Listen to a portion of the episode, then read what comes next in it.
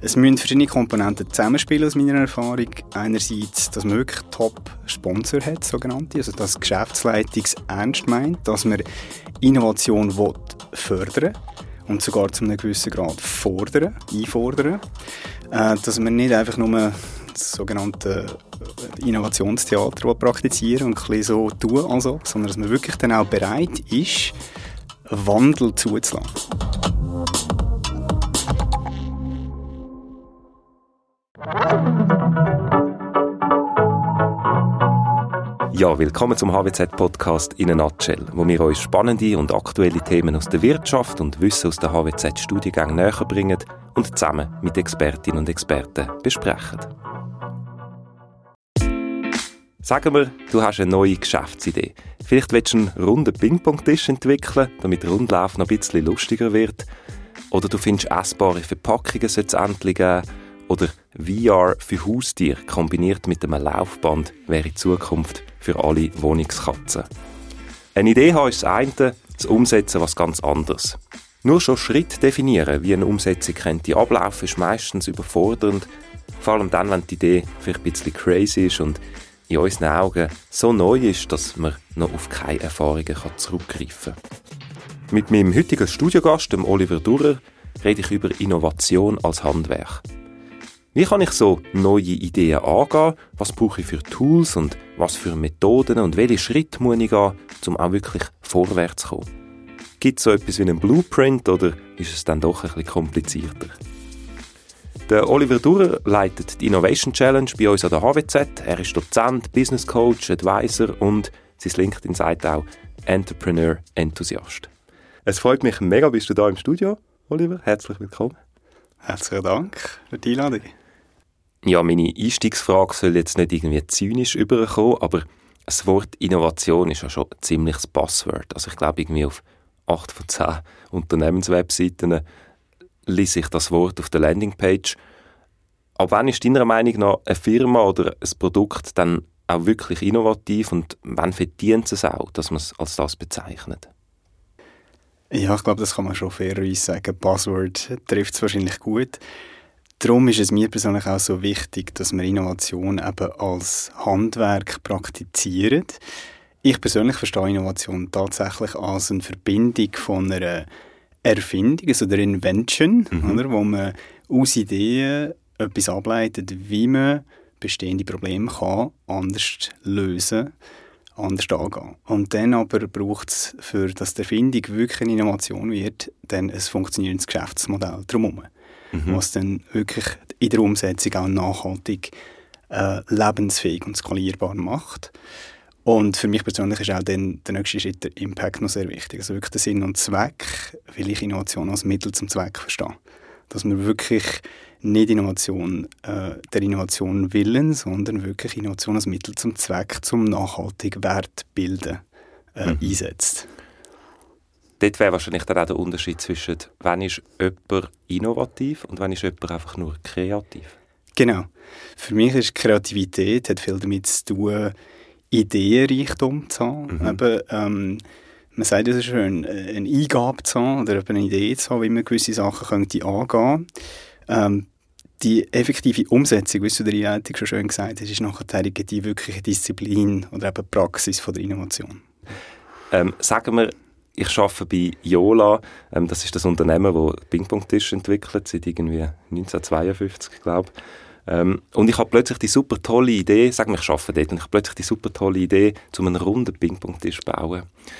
Da werden wahrscheinlich mega viele Hürden auf mich zukommen, nur schon intern. Kannst du da aus deiner Erfahrung erzählen, was könnte da auf einem zukommen? Also zuerst mal ich schon schmunzeln, weil ich tatsächlich auf dem Rundlauf basierend im Pausenplatz in der Primarschule zum Tischtennis Sport bin und dann wirklich Tischtennis gespielt habe. also habe ich müssen schmunzeln bei diesem Beispiel.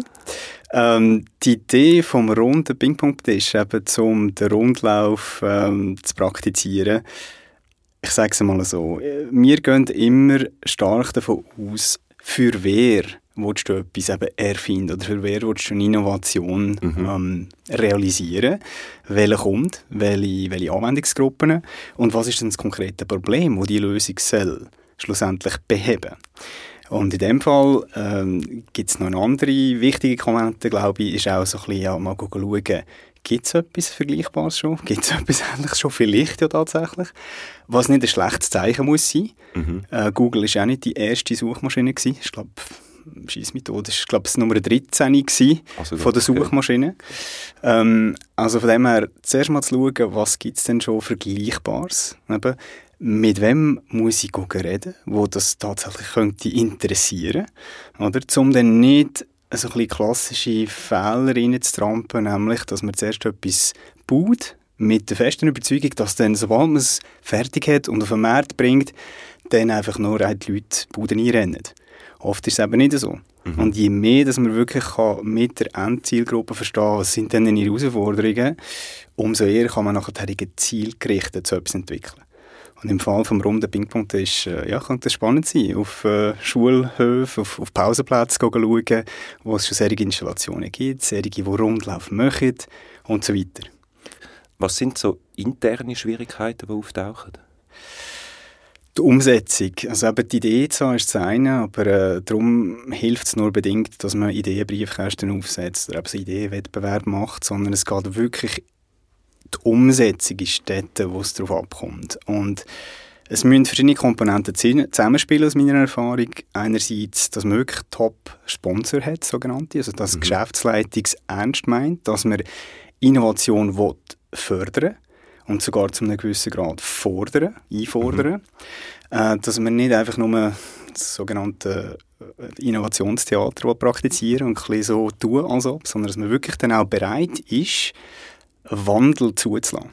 Und oft heißt ja Innovation eben etwas anderes machen, etwas wirklich die, die gewohnten Pfad, wo man sich auskennt, wo man eine gewisse Sicherheit hat, eine gewisse Routine eben zu verlassen.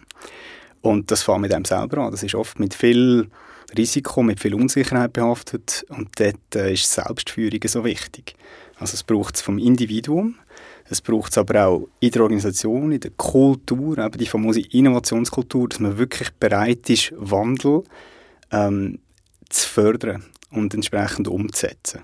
Und das ist oft bei innovativen Projekten ist es eben nicht nur die Idee oder die Erfindung und das Geschäftsmodell, sondern es ist dann wirklich tatsächlich, hey, wir müssen vielleicht unsere Firma komplett neu ausrichten, um das zu realisieren oder dann ist es vielleicht nicht unsere Firma, ist es dann eben in einer Zusammenarbeit, in einer Co-Kreation mit einer anderen Firma, zum Beispiel mit einem Start-up, wo vielleicht die technologischen Fähigkeiten haben, um eine Idee eben zu einer Erfindung, zu einer Innovation zu führen und umzusetzen, wo wir vielleicht nicht oder noch nicht haben. Und dann ist immer die Frage, make or buy.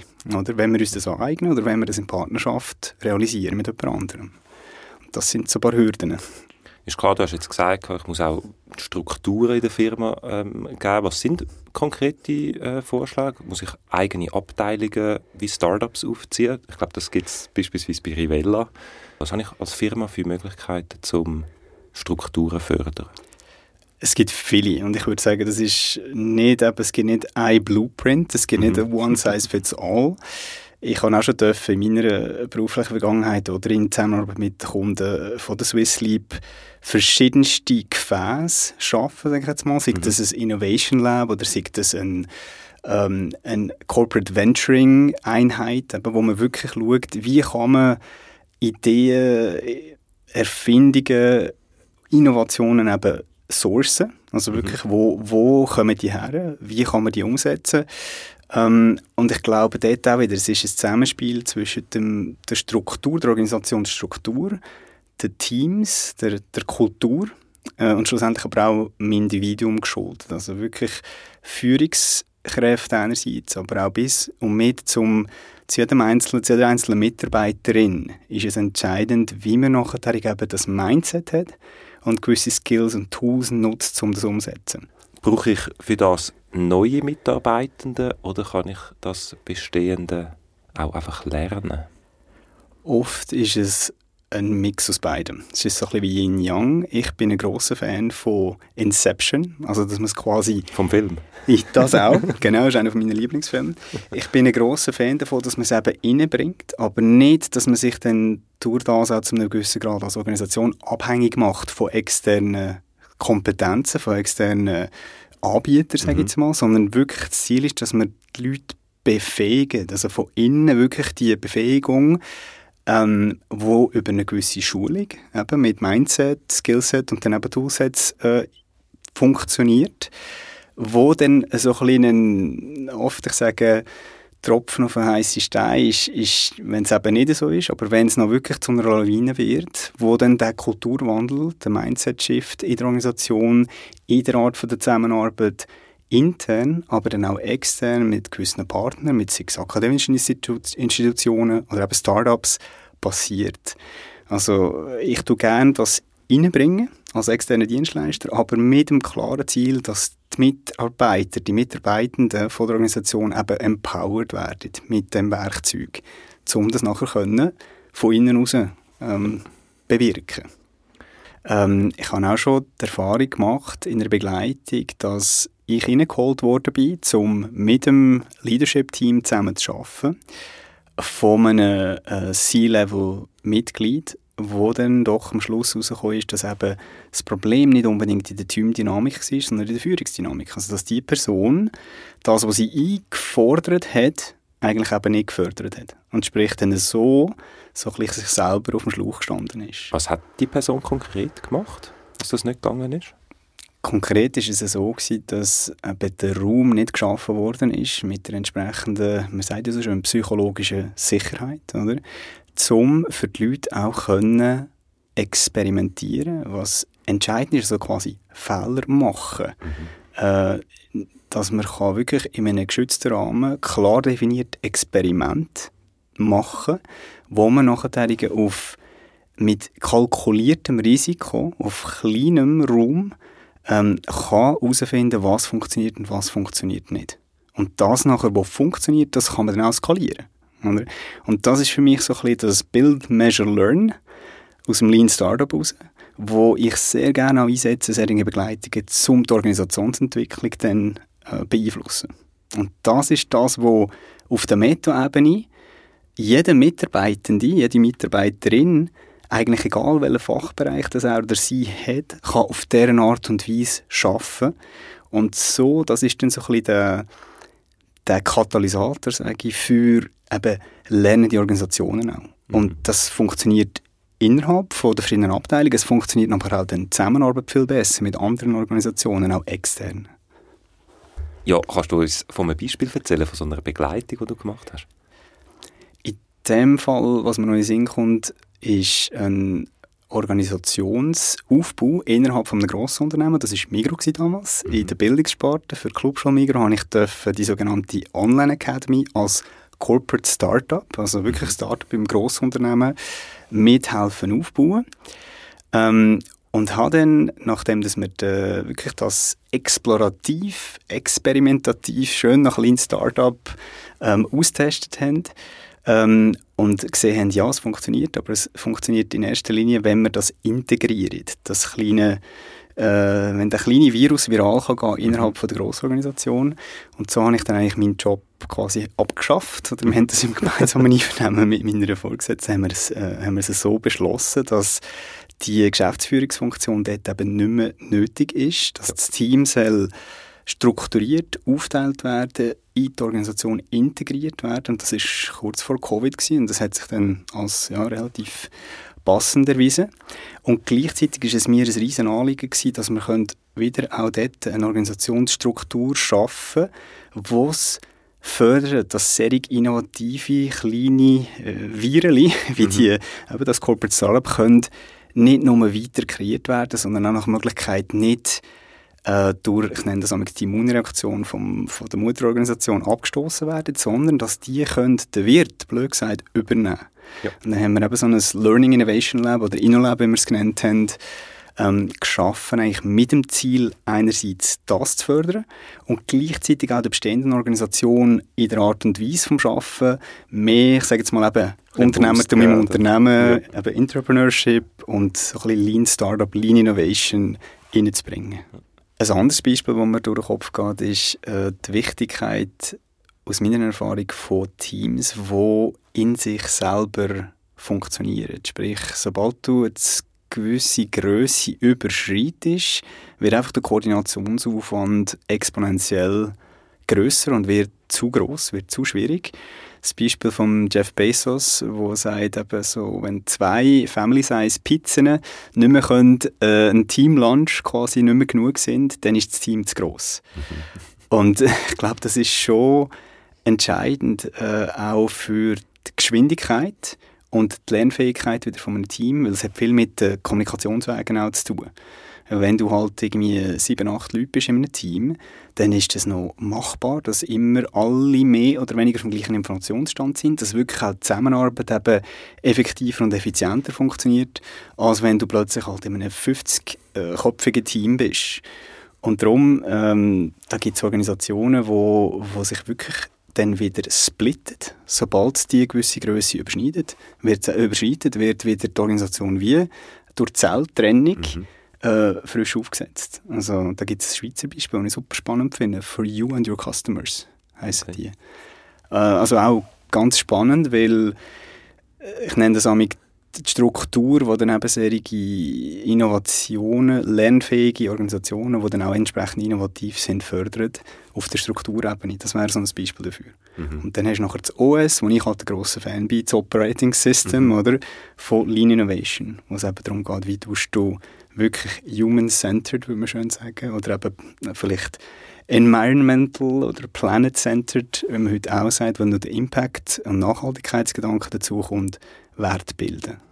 Jetzt, du leitest ja auch die Innovation Challenge bei uns an der HWZ. Ähm, kannst du dort vielleicht noch ein bisschen erzählen, wie das genau abläuft?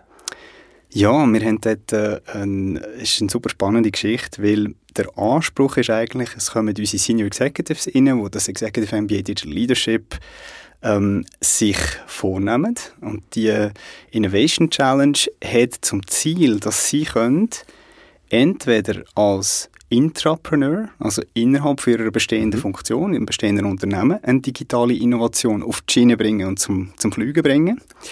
Oder auch äh, auf der ganz anderen Seite vom Spektrum, dass sie können als Unternehmer erfolgreich so eine Innovation eben umsetzen und realisieren. Und unser Anspruch ist eigentlich, dass wir sie befähigen, auf egal welcher äh, Weichenstellung, dass sie dann für sich umsetzen wollen. Die geben dir einen Blueprint mit. Jein, wir geben, ich sage mal, ich bin ein großer Fan von Pareto, oder? 80-20. Der Anspruch ist, dass wir ihnen zumindest die 20% von Mindset, Skills, Tools eben mitgeben, die 80% vom Resultat können mhm. bewirken Also so ein bisschen, ich nenne das eine, eine Pressluftbetankung oder eine Druckluftbetankung. Äh, und eben das eine ist die, die Inhalte, die Tools, aber das andere ist wirklich das Praktizieren. Äh, Peter Drucker hat eben gesagt, ja, Innovation ist quasi das Werkzeug vom Unternehmer. Und darum glaube ich, dass es, ob man unternehmerisch tätig ist im Unternehmen oder eben selber Unternehmer ist, schlussendlich ist die Innovation ist das Mittel zum Zweck von der Wertbildung. Gut, das ist doch ein gutes Schlusswort. Vielen Dank für deinen Besuch im Studio. Danke vielmals. Lasst uns wissen, wenn ihr Fragen oder Anmerkungen zum Podcast habt und natürlich immer gerne abonnieren. Wenn dich so Themen wie Innovation oder Unternehmertum interessieren, dann haben wir an der HWZ ein breites Studienangebot. Mehr Infos findest du auf fh-hwz.ch. Vielen Dank fürs Zuhören und bis zum nächsten Mal.